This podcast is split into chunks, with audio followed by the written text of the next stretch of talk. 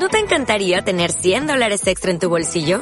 Haz que un experto bilingüe de TurboTax declare tus impuestos para el 31 de marzo y obtén 100 dólares de vuelta al instante. Porque no importa cuáles hayan sido tus logros del año pasado, TurboTax hace que cuenten. Obtén 100 dólares de vuelta y tus impuestos con 100% de precisión. Solo con Intuit TurboTax. Debes declarar para el 31 de marzo. Crédito solo aplicable al costo de la presentación federal con TurboTax Full Service. Oferta sujeta a cambios o cancelación en cualquier momento. Con vos vemos lo que pasa al derecho y al revés. Al derecho y al revés.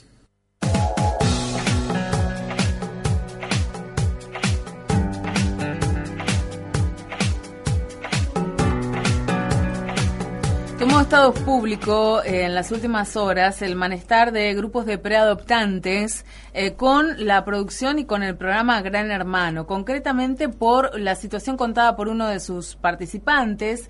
En eh, el, este participante relató que un juez le dio la guarda de su hermanito de tres años a su mamá. Em, ellos dicen el grupo de padres adoptivos y en espera de Rosario, así se denominan eh, em, escribió eh, a em, la producción del programa la Dirección Nacional del Registro Único de Aspirantes a Guarda con fines adoptivos eh, para que se emita un comunicado a los medios de comunicación a fin de que se eduque a la sociedad en cuanto al procedimiento y requisitos para poder adoptar en eh, la Argentina, porque dicen que la difusión de estos casos donde se llega a adoptar chiquitos eh, por otro por otro procedimiento, este no le hace bien, obviamente, al sistema y a toda la gente que está desde hace muchos años eh, registrados en estas listas de esperas. Y para conversar sobre este tema puntual estamos en comunicación con Karina Tunja, que ella es miembro del grupo de padres adoptivos y en espera de Rosario. ¿Qué tal, Karina? Buenas tardes. ¿Qué tal? Buenas tardes. Buenas tardes y muchas gracias por dar la oportunidad de, hablar de este tema. Vamos, por favor. Y me parece importante aclarar que sos licenciada en comunicación social, que te da cierta autoridad para hablar sobre el rol de los medios de comunicación en este tema tan delicado. Mira, más que nada con esto me siento como muy eh, eh, involucrada con el tema de la adopción y por haber peleado tantos años para que las cosas se manejaran o se informaran de determinada manera y por ahí vemos que con un segundito de cámara o de vivo eh, se destroza mucho trabajo que se viene haciendo hace mucho tiempo. eh, Karina, puntualmente me gustaría que le contaras a nuestros oyentes eh, qué es lo que provoca este, la reacción de ustedes. ¿Cuál fue el episodio? Mira, en primer lugar lo que más queremos aclarar y quizás te lo repita varias veces es que bajo ningún punto de vista nosotros estamos reclamando que ese niño sea separado de ese lugar porque entendemos que por un estado ausente, por una falta de control y por determinada cantidad de, motivos, él tiene su centro de vida con esa familia, esa familia le brindó amor, o sea que no estamos reclamando, porque por ahí cuando nosotros eh, tratamos de hacerle entender al común de la gente, enseguida se nos atacan como que nosotros no entendemos el acto de amor que esa familia hizo, y lo entendemos y lo entendemos demasiado. Lo que pasa es que cuando surge este, este tema, digamos, cuando nosotros mandamos la carta fue a fines de mayo, cuando este participante ingresa eh, manifestando que su sueño es adoptar un niño que cuidaban desde hace tres años, a lo cual nuestro oído entrenado paró, digamos, paramos la oreja y decir, ¿qué pasó? Un niño, ¿por qué lo están cuidando desde hace tres años? ¿Por qué el Estado no actuó en tiempo y forma? Entonces el reclamo fue porque inmediatamente después de ese día, al día siguiente en el programa de Rial, empezaron a, manifestar que ellos iban a convocar a los mejores abogados y que muchos abogados estaban ofreciendo para cumplir el sueño. Nosotros peleamos muchísimos años y entendimos y procesamos y tratamos de educar a la gente de que el eje de la, adopción es el niño. O sea, no yo que quiero eh, o satisfacción. Claro. Eh, ¿Me, entendés? No es la satisfacción sí, sí, sí, un niño. Entonces, el mensaje... Exactamente, digamos, la inversa de lo que se plantea en este caso. Claro, a ver, entendemos que esa familia se encariñó y que es su centro de vida, pero así nos adopta en Argentina. Y el Código Civil desde agosto del año pasado deja expresamente eh, manifiesto que la adopción tiene que ser a través de gente anotada en el registro y además queda expresamente prohibida cualquier tipo de guarda de hecho y esto se contempla en una guarda de hecho. Después lo que pudimos averiguar es que esta gente en septiembre del 2013 le dan el cuidado transitorio, Después, eh, cuando se termina la medida cautelar, se lo dan a su abuelo, porque el Estado tiene obligación de buscar un pariente y en todo caso, si esto no se da, eh, declarar la adoptabilidad del niño y darlo en adopción.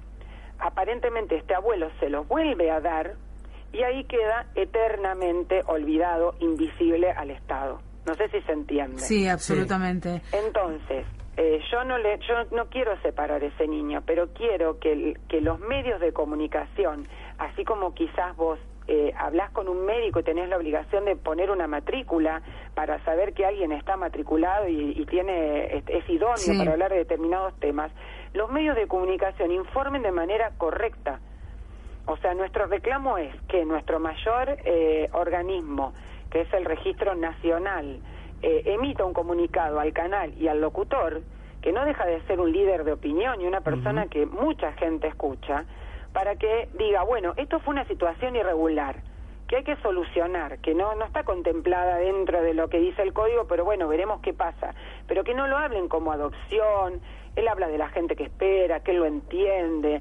Eh, incluso el, el colmo mediático es que que él se, se adjudique que gracias a él sensibilizó al juez, él agradeciendo en cámara al juez, que todas estas cosas son gracias a Gran Hermano y realmente eh, estamos mal. O sea, eh, si, si las cosas eh, solamente las vemos a través de lo mediático, digamos, estamos mal. Acá hay una ley, hay artículos del código que hay que respetar, hay instituciones que están creadas para eso.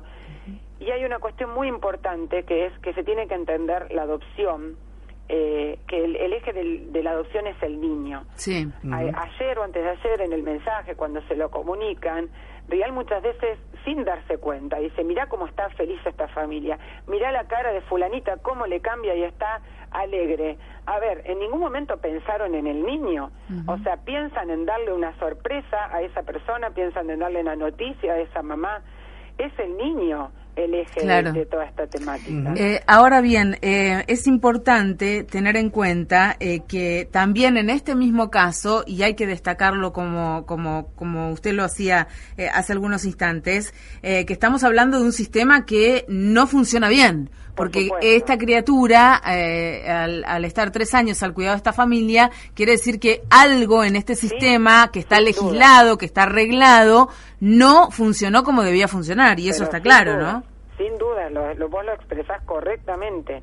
Nosotros entre el 2009, 2010, 2011 tuvimos muchos casos paradigmáticos y siempre en la provincia de Santa Fe, en donde familias en tránsito eh, Nosotros tuvimos un caso aquí que provocó muchas movilizaciones y demás, y, bueno, y finalmente este, estas chiquitas quedaron con la familia que las tenía en guarda. Bueno, acá en Rosario hubo dos casos en donde no quedaron y donde quedó expresamente eh, manifiesto de que las familias solidarias en tránsito no podrían adoptar y que ese era un requisito para ingresar en el plan de familia solidaria. Claro. De todas maneras, como vos lo decís, acá hay un estado ausente, porque, a ver, vos, yo, me traen un niño, así sea de mi mejor amiga, y a los cuatro meses no aparece nadie, yo tengo la obligación de ir al Estado a decir, yo acá tengo una persona claro, que dejaron, porque si no, es tratarlo como cosa. eh, a ver, así como, como nos pueden acusar a nosotros de no tener sentimiento, de creer, creer que los queremos separar y decir el niño no son cosas, los niños también son tomados como cosas. Cuando yo creo que porque lo cuido, lo asisto y le doy amor, tengo el derecho a quedármelo. O sea, tenemos que cuando hablamos de conceptos, aplicarlo en todas las, eh, las instancias, no solamente a mi conveniencia.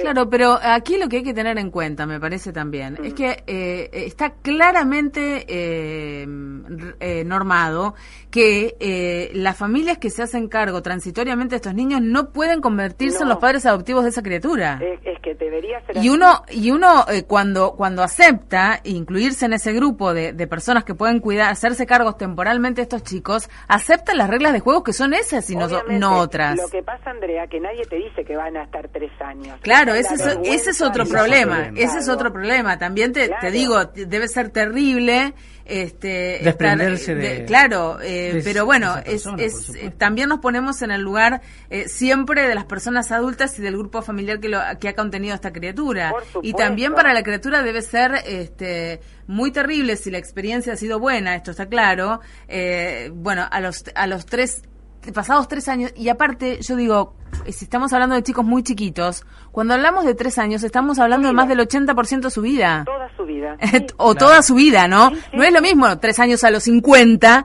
que tres años a los 5. Pero ¿eh? ni, ni, discute. Por eso Claro, ha pasado más de la mitad de su vida con esa familia. Entonces, Nosotros ¿con muy- qué derecho nosotros los, lo, lo- lo sacamos de ese lugar y le decimos, mira, desde mañana tu familia va a ser esta otra? Una, una locura. Claro. Por eso nosotros muchos años eh, le- nos corrimos de ese lado, entendiendo que era el centro de vida y que ya no podíamos pelearlo como pretensos adoptantes de niños que ya decían mamá y papá a su familia Claro. solidaria. Pero le venimos pidiendo desde el 2010, casi 2011, que no se repitan más casos. Y en Santa Fe esto sale porque sale en Gran Hermano, pero hay miles de casos. Sí. Acá esto sucede porque hay una ausencia del Estado que no controla, que es quien más vulnera el derecho del niño al no controlar. Porque este caso es un caso, digamos, bueno. Acá hubo una familia que lo cuidó Claro. y lo amó. ¿Qué pasa si hubiese pasado cosas que Claro, no si, si esa criatura es víctima de maltrato, si anda de mano en mano, si en lugar de, de estar con esta familia que se Exacto. presume debía estar, aquí en Santa Fe, uno de los casos, había sido que ni siquiera este, esta familia había sido la familia original, digamos, de donde había Claro. sido destinada esta criatura, habían estado con otra familia por Exacto. una por una por una situación. X, entonces y, y el Estado no sabía dónde esa criatura estaba. Exacto. Exacto, es como si yo, familia solidaria, tercerizo en Claro, claro. el cuidado. Sí. Entonces, ¿qué se le enseña con este mensaje a la gente que espera o al común de la gente? Que hay que entrar por la ventana. Y ese es el mensaje que nosotros tratamos de desconstruir todo el tiempo, porque todo el mundo entiende como que esto está bien. Y esto, si bien no queremos separar al niño, queremos que no se repita más. Claro. Queremos que haya buena información, queremos que el Estado controle, porque si pasaron seis meses y no se resolvió su, su situación, o debería haber vuelto al abuelo o a una tía Sí. o algún pariente, o haber sido dado en adopción, Seguro. no quedarse tres años en una familia. Ujú.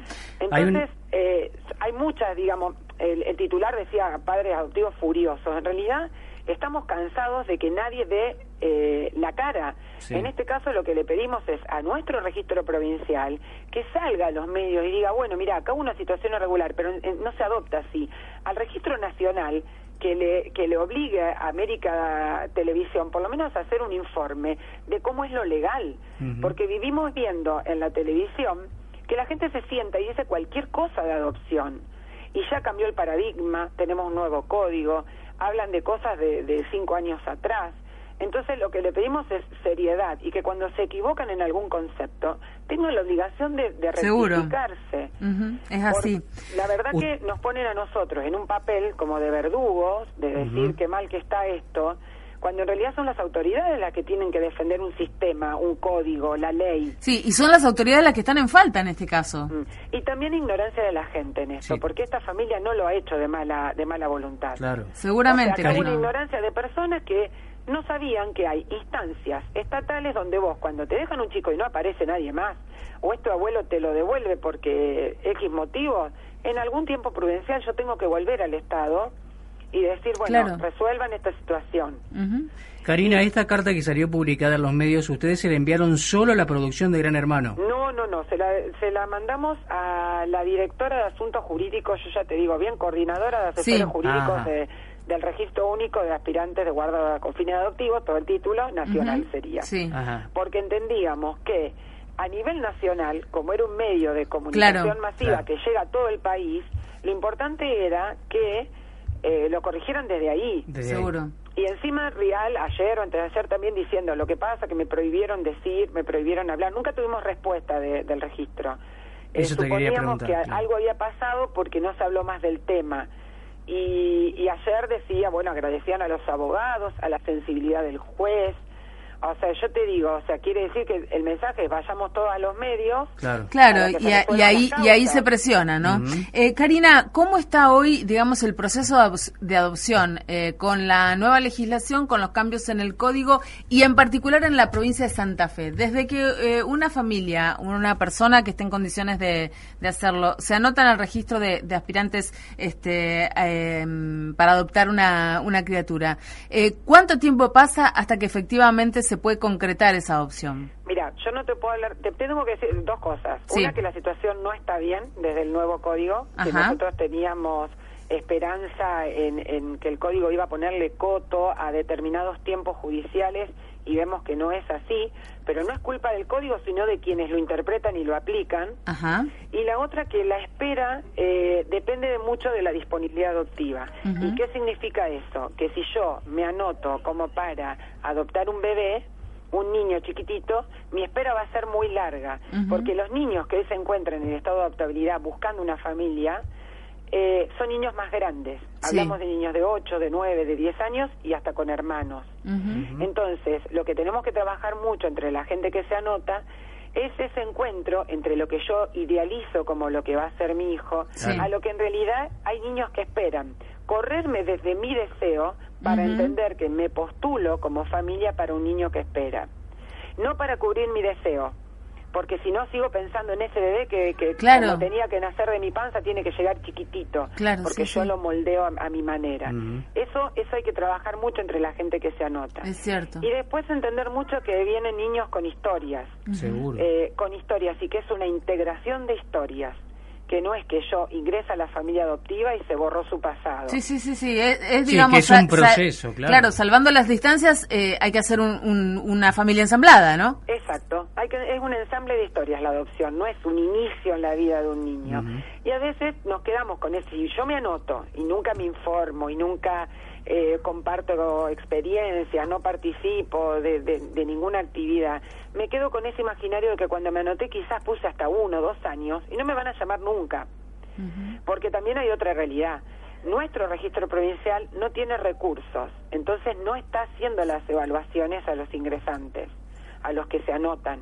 Entonces a veces tarda muchísimo hasta que la persona entre que se anotó es evaluada o llamada por el registro. Claro, pero el problema es que todas estas dificultades terminan, terminan por alentar otra forma Obvio. de, de adoptar, por decirlo de manera elegante. siempre corregimos que es lo que no sea legal no, no es adopción. Claro, pero mm, bueno, yo la, la verdad que no sé qué nombre ponerle, ¿no? Pero, pero en definitiva, en este caso, si yo te digo lo que está, lo que nos están enseñando en la provincia de Santa Fe es a que si yo me quedo con un niño, no reclamo, no voy a ningún lado y el Estado no me controla, sí, terminan, ter- terminan dando, dándotelo. Y si no, de- después la otra, ¿no? Llegar mediante conocidos a una chica que esté por tener un bebé, que sepamos que no puede tenerlo por, de- que no puede criarlo por de- determinadas este, cuestiones y se terminan anotando esos chicos incluso como propios. Bueno, ten- a- ahí serían dos casos. Por supuesto, ahí hay un delito, está claro, primero ¿no? que la guarda de hechos ya está prohibida por el código. Y segundo, que en lo último que nombraste ya no cabe otra eh, otro término que apropiación de identidad. No, claro, sí, sí, sí, es supresión de identidad. lesa humanidad imprescriptible y con prisión. Está O bien, pero pero yo pero te digo muchas- que cuando el eh, lamentablemente en un sistema que no funciona como debería Seguro. funcionar, eh, se alienta todo este tipo de conductas, ni hablar de la venta de bebés. Pero ni hablemos, o sea, de, No, vayamos son- vayamos un poco más allá y, y hablemos de este problema que también eh, seguramente tiene muchísimos más casos de los que sabemos. Y hay otra situación que se, que se da también a veces en el interior, es que anotar un hijo como extramatrimonial. Claro. Entonces eso, lo que se tiene que... sa- Por eso es muy importante la difusión y la, la comunicación y la información. Saber que si por más desesperación que yo tenga accedo a ese tipo de situaciones, estoy cometiendo un delito. Estoy pensando en mi deseo de ser padre a toda costa y estoy iniciando una maternidad o paternidad a través de un delito. Sí, sí, tal cual. Porque, o sea, ya está, ya el código lo prohíbe. Antes podíamos llegar a Santa Fe. Santa Fe fue una de las últimas en, en efectuar entregas directas porque ya en el país casi todas las provincias no lo permitían.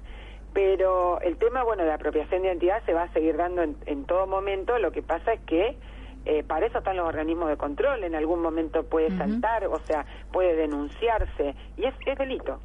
Es delito. O sea, Karina, no, no hay vuelta, no, no hay... Seguro, no, no, no, esto está claro. Eh, le agradecemos muchísimo la gentileza de habernos atendido. Eh, ya generamos el contacto que nos va a permitir, este, bueno, seguramente en otra oportunidad tener una, una charla. Vamos a seguir este tema muy de cerca a ver qué, qué está ocurriendo y sobre todo, eh, vamos a, lo que vamos a intentar es, este, hablar con las autoridades de la provincia para ver eh, qué actitud o, o cuáles son las deficiencias en el sistema que permiten todas estas cosas de las que venimos hablando, Por supuesto, salir a por lo menos a comunicar y a difundir cómo se adopta, porque para eso tenemos un registro.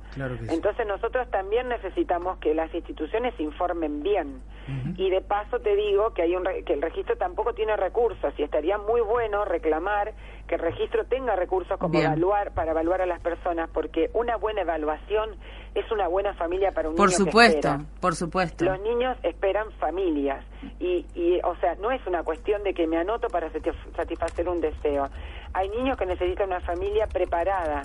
Entonces el registro tendría que cumplir esa función y no tiene recursos. Bien. Karina, muchas gracias por atendernos. No, ¿eh? Gracias a ustedes y la última aclaración es, vuelvo a repetir, que no es que estamos peleando para que separen ese no, no, Está muy claro. Quedó claro. Está muy claro eso. Quedó gracias. Muy claro. gracias. muchas gracias a ustedes. Hasta la próxima. Escuchamos a Karina Dunja, que ella es miembro del grupo de padres adoptivos y en espera de Rosario. Al derecho y al revés, por LT10.